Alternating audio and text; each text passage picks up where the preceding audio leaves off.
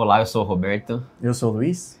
Esse é mais um vídeo para todos e hoje, com a ajuda inestimável do dicionário Cravalbim, a gente consulta muito, né? Que a gente consulta muito para fazer esses vídeos, e de um livro chamado Dicionário da História Social do Samba, que foi prêmio Jabuti, inclusive.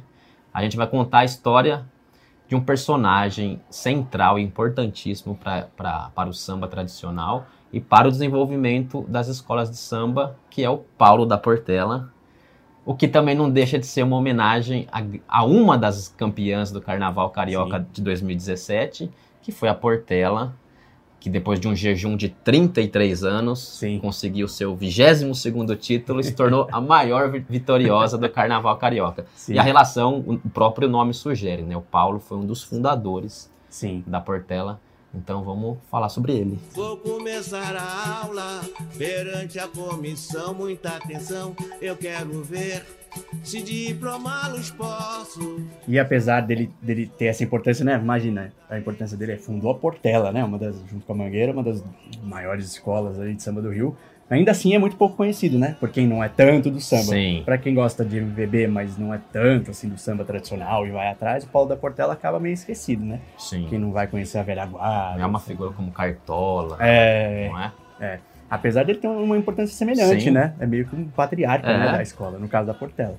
Bom, o Paulo da Portela é o Paulo Benjamin de Oliveira, nasceu em 1901, imagina, né? Início do século XX. Ele nasceu e teve aquela infância no Rio de Janeiro comum a todos, né, todos os negros pobres de favela, né? É, o pai era ausente, então ele tinha, desde muito cedo tinha que trabalhar, ajudava a mãe fazendo serviço numa pensão, entregava a marmita, depois arrumou um emprego de ilustrador de móveis, sempre empregos assim, né? Empregos braçais, sempre para dar um dinheirinho a mais para a família. Ele cresceu nos, bairros, nos bairros da Saúde e do Estácio de Sá, mas a parte dele que se relaciona com o carnaval e com a música começou quando ele foi para é, Oswaldo Cruz. Lá ele começou a frequentar alguns blocos. Que era um subúrbio, né? Sim. E, era, e ele frequentava alguns blocos é, que na época até não, não, era não era bem aquela não era a escola de samba como a gente conhece hoje. Eram mais uns blocos e mesmo a música que se tocava nos blocos não era exatamente as músicas de samba que a gente conhece hoje. Ele lá em Oswaldo Cruz fundou o primeiro bloco de Oswaldo Cruz que se chamava Ouro sobre Azul no início dos anos 20. E é, nem era um bloco assim de, de, com samba, ele era um bloco chamado de ranchos, Rancho. que é um outro gênero, que ele parece muito com as marchinhas de carnaval, só que ele é mais, ele é mais melódico, é um pouco mais lento, é, é bem bonito de se ouvir, se você procurar Tem aquele rancho, rancho aí mais recente, mais atual, uhum. tem o Rancho da Goiabada, do Aldir Blanc e do João Bosco, que é bem isso, é uma levada é. mais, mais tranquila, mais lenta e é bem melodioso, é, é uma é. música muito bonita.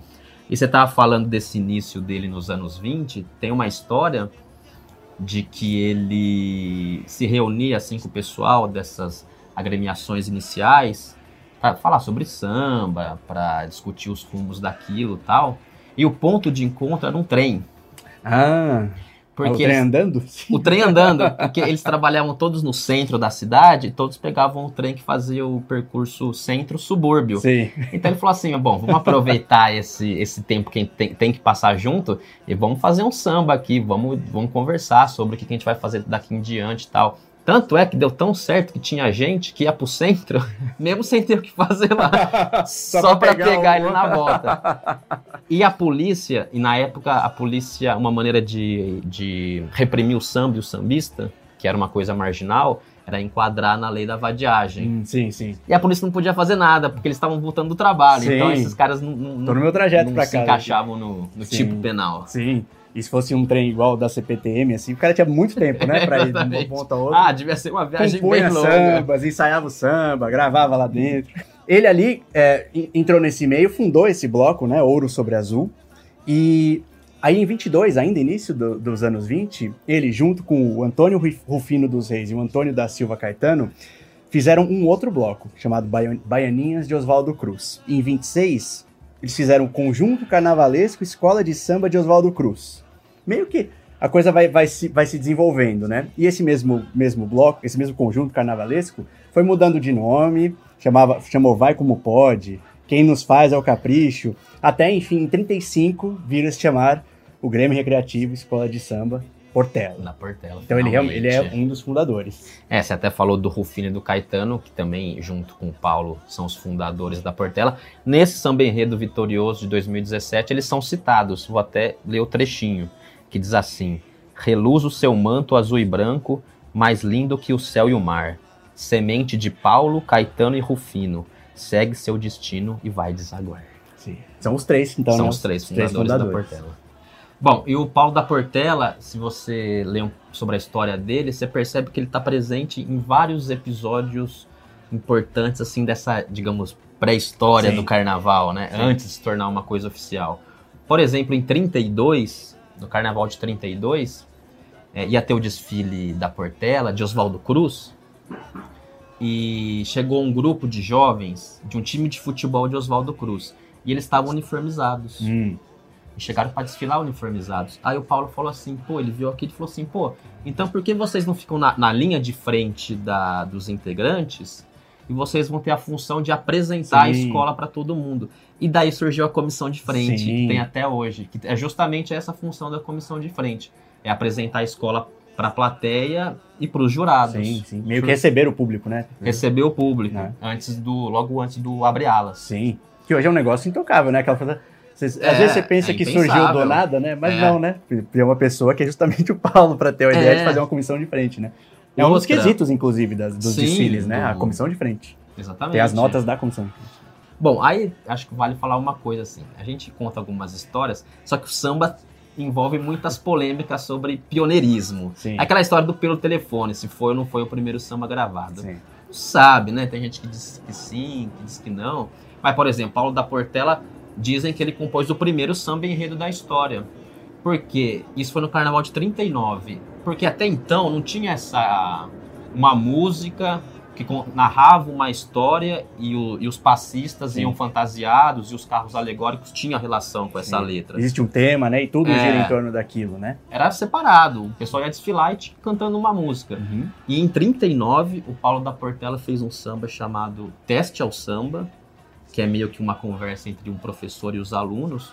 E ele estava de professor. E os, de, e os, demais passistas de alunos. Sim. Inclusive, esse desfile foi o campeão do Carnaval de 39, que foi o primeiro carnaval oficial do Rio, não é? Sim, é. Antes ele, já existiam alguns desfiles de escola de samba. Aquela coisa, né? Naturalmente a coisa começa a se organizar quando muitas pessoas começam a se interessar.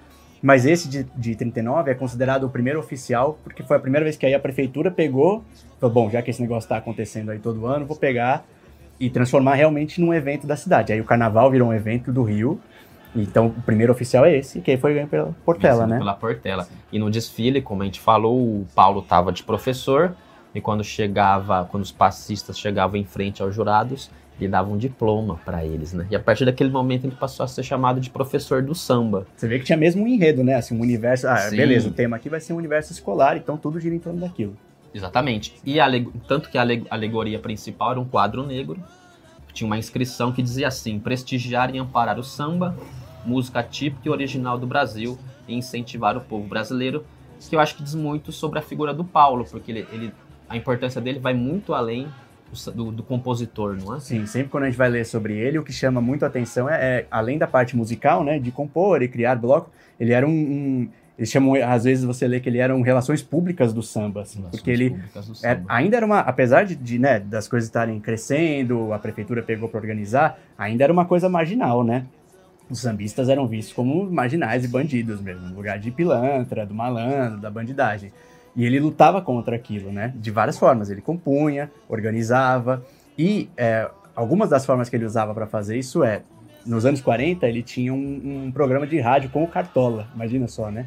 Na, numa rádio chamada Cruzeiro do Sul. Que turma, hein? E aí ele, eles apresentavam sambas, né? Um programa de samba, obviamente. E o programa chamava A Voz do Morro. Isso é bem interessante, né? Porque A Voz do Morro é, justamente, é o nome de uma, uma das músicas que eu acho mais bonitas do, do samba, é que é a música do Zequete, né? É uma música maravilhosa. E também é o nome de um conjunto que também o Zequete foi depois formar, e tem o Poli da Viola, tem o Nelson Sargento, tem o Anis do Salgueiro, tem o Alton Medeiros. É. Então, a voz, e a Voz do Morro, mas primeiramente foi esse programa que ele tinha com Cartola, né? O Paulo da Portela tinha com Cartola e usava para divulgar o samba. Eu também gosto muito do A Voz do Morro, sabe por quê? Hum. Porque é um samba autorreferencial. Por quê? Porque, ele, porque é o Eu Sou Samba, né? Ele, ah, ele, sim. Ele surge como, como um samba. E parece que o, dos, dos gêneros, gêneros musicais, os, o que mais tem esse tipo de música, que se refere a si mesmo, é o samba. É verdade, né? Tem muito disso. É tem verdade. o De Volta ao Samba do Chico. É verdade. Tem Desde que o Samba é Samba, é um pouco assim também. É verdade. Não co- tô pensando agora em algum rock, alguma outra coisa. Não, não, Não tem muito isso, né? Inclusive tem uma, quem quiser ver, um, não sei se você já viu, tem um vídeo no YouTube do Chico e do Caetano cantando a voz do Morro. Uhum. É muito bonito. Eles estão num evento para arrecadar dinheiro pro Marcelo Freixo, Sim. em 2012. E os dois cantando essa música é bem, É. É, é bem emocionante. E aí, eu imagino que isso aconteça com o samba também justamente por essa origem marginal, né? Assim, você precisa, Ah, se, é. você precisa se, se É. fortalecer, né? Então, cantar sobre si mesmo É. e, e resistir, né? Se- Samba agoniza, mas não morre. É outra Sim, também é. desse, desse É verdade, estilo, né? é verdade.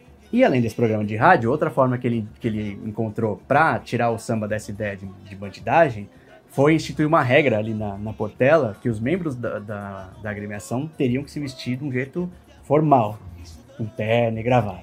Então isso tiraria aquela imagem de, um cara, sei lá, de chinelão, navalha na mão, que é uma ideia mais É. da malandragem. E aí é engraçado que isso, é- essa, esse traje formal que não tem tanto a ver com o samba, assim, né, como a gente espera, ficou eternizado de um jeito muito inusitado. Sim. Porque no ano de 41, o Roosevelt era o presidente dos Estados Unidos, e ele estava naquela política de boa vizinhança com seus, seus pares ali da América Latina. E aí, em 41, fazendo parte dessa política, veio para cá, para o Rio, o Disney, o Walt Disney, né, para fazer, pra fazer aquela, aquela diplomacia. E aí ele foi recepcionado pelo Paulo da Portela no Rio. E aí acho que aquilo chamou muito a atenção do Walt Disney, né? Um sambista, mas assim, né? Nos É. trinques, de terno, gravata. E aí disse, até hoje eu não consegui uma confirmação assim, firme de que é isso mesmo. Mas aí disse que isso inspirou o Walt Disney a criar o Zé Carioca. Que é assim no começo, né? Ele é todo Sim. formal, chapeuzinho, gravatinha, É. terninho. Depois, né, dependendo da história, até faz uma regata, é. né? E, mas ele no início ele tem, tem uma gravata, ele tem inclusive chapéu, ele anda com uma, um guarda-chuva como se Sim, fosse uma muito bengala, elegante. assim, gravata borboleta. Não tem né? nada de malandro, né? Não, não, nem um pouco, era bem, bem chique mesmo. Ironicamente, essa regra criada pelo próprio Paulo acabou marcando a separação dele com a Portela. Isso porque naquele mesmo ano de 41, que o Walt Disney esteve no Rio de Janeiro, Uhum. ele estava aqui em São Paulo, junto com o Cartola e com o Heitor dos Prazeres, por uma série de shows, de apresentações. E no dia do carnaval eles voltaram ao Rio. Chegaram em cima da hora do desfile. E chegando lá, o mestre Sala da Portela, que era desafeto do Heitor, falou assim: Ah, vocês não podem desfilar, não, porque vocês não estão com azul e branco da escola. Que era uma regra criada pelo próprio Paulo. Uhum. Fazia parte daquela coisa da indumentária ter um padrão, né? Exatamente. O Paulo, ele até abriu uma exceção pro Paulo, falou assim: não, você pode desfilar, você é um dos fundadores e tal, mas Cartola e Heitor não pode. O Paulo, solidário aos amigos, falou: não, então eu não vou desfilar. E não desfilou, e desse jeito o Paulo perdeu o desfile em que a Portela vence- ganhou o terceiro título da sua história. Sim, foi um dia amargo, né? Pra É. ele não pôde desfilar pela escola dele mesmo, né? Do coração. Aí a escola ganhou sem ele, né? bem, bem triste. Inclusive, nesse dia, é, tem uma história curiosa, porque o Cartola abrigou o Paulo nesse dia. O Paulo dormiu na casa do Cartola em Mangueira. E por conta desse episódio, o Cartola escreveu um dos sambas mais Ah. bonitos que existe, que é o Sala de Recepção, em que ele dá uma cutucadazinha na Portela, porque ele fala assim, ele tá falando sobre Mangueira, né? Ele fala, aqui se abraça o inimigo Sim. como se fosse o irmão. Que é uma referência ao modo como ele foi recebido Sim. naquele dia na Portela. Imagina, é né? uma coisa, né? O próprio presidente da escola É. você vai ficar com uma picuinha do, com o Heitor, né? Não era nem com ele a picuinha. né? Era com o Heitor. É. Sim. sim. E, e dias depois o Paulo fez um samba contando esse episódio em que ele em que se chama O Meu Nome Já Caiu no, Esco- no Esquecimento, que demonstra toda É. a tristeza que ele, que ele ficou depois de não, ter, de não terem deixado ele participar do desfile. Ele fala assim: O meu nome já caiu no esquecimento, o meu nome não interessa mais ninguém. É, é muito triste, é um, é um samba muito triste. Mas é interessante que ele também sabe o, pa- o papel dele, porque ele fala assim: Minha Portela querida, eu que te fundei, serás minha toda a vida. Sim. Meio que sabendo que foi uma coisa episódica ali, foi um- um- alguns integrantes ali que criaram o caso com ele, mas ele sempre seria o fundador da Portela. né? É, tem uma gravação com o Monarco, né? Cantando essa música. E aí no final da música ele faz meio que uma declaração, meio que um, não é bem um meia-culpa, mas ele faz assim, um, meio que um desculpas, né? Em nome da Portela, pro Paulo da Portela. E, infelizmente, embora ele soubesse, né, que uh, isso foi um episódio, ele morreu sem, sem conseguir uma reaproximação mesmo, assim, com a escola. Ele morreu muito cedo, ele morreu de infarto em 49, ele tinha só 48 é, anos. É, muito né? novo. Bem novo. E ele, infelizmente, não conseguiu essa reaproximação. Mas sempre que você vai ver qualquer coisa da velha guarda, ou qualquer coisa que a Portela faça sobre a sua história, né? Paulo da Portela, obviamente, está lá. E aí, o Monarco mesmo fez uma música, né? Chama de Paulo a Paulinho contando a história da Portela, né? E aí esse Paulo, que é a origem do, da Portela, é o Paulo da Portela e o Paulinho é o Paulinho, o da, Paulinho Viola. da Viola. Que ele até fala, né? O Paulo professor e Paulinho seu sucessor. Seu sucessor. Né? É, é, é interessante também que no dia em que ele morreu, para ter uma ideia da dimensão da importância dele, um, dos, um jornal noticiou o funeral do samba. Ele de fato tinha uma importância sim, que ia sim. muito além do de compositor, sim. era esse porta-voz mesmo. Incorporou né? o samba, né? Sim. Ele era o cidadão samba, né? Ganhou um título. Cidadão imprensa, samba, né? que era um título muito importante na época, dado pelas escolas de samba, que premiava justamente aquele sambista que se destacava em tudo. Sim. Em canto, composição. A luta pelo samba a mesmo. luta pelo né? samba. Que até a carteirinha, cidadão samba, né? Sim. 37. 37. Então, né, vamos homenageá-lo, a sua memória. Não caiu no esquecimento, como sabemos. Não. Vamos pegar uma cerveja do Rio, então. Boa. Uma cerveja eu vou ali pegar, né? Tem que estar gelada. Ah, Teresópolis. Sim. Você já tomou? Não. Conhece? Teresópolis, lá onde a seleção se concentra, né? Sim. Essa aqui é um tipo Witbier, que eu não conheço. Veja. Witbier, 4,5 de álcool, uma porcentagem padrão das cervejas. Notas de casca de laranja e especiarias. Pô, deve ser bom, hein? Eu gosto quando tem essa coisa de laranja na cerveja. Vamos abrir. Vamos abrir lá. Vou encher o copo aqui. Um brinde ao Paulo da Portela. Esses nomes nenhum, né, pode cair no esquecimento e vários caem, né? Sim. Tomara que a gente ajude divulgando. Vamos um lá. brinde. Um brinde. Saúde. Hum, hum gostosa. Hum. Ela é Nossa. é cítrica. É, é. Isso percebe bem, né? Até o próximo. Até.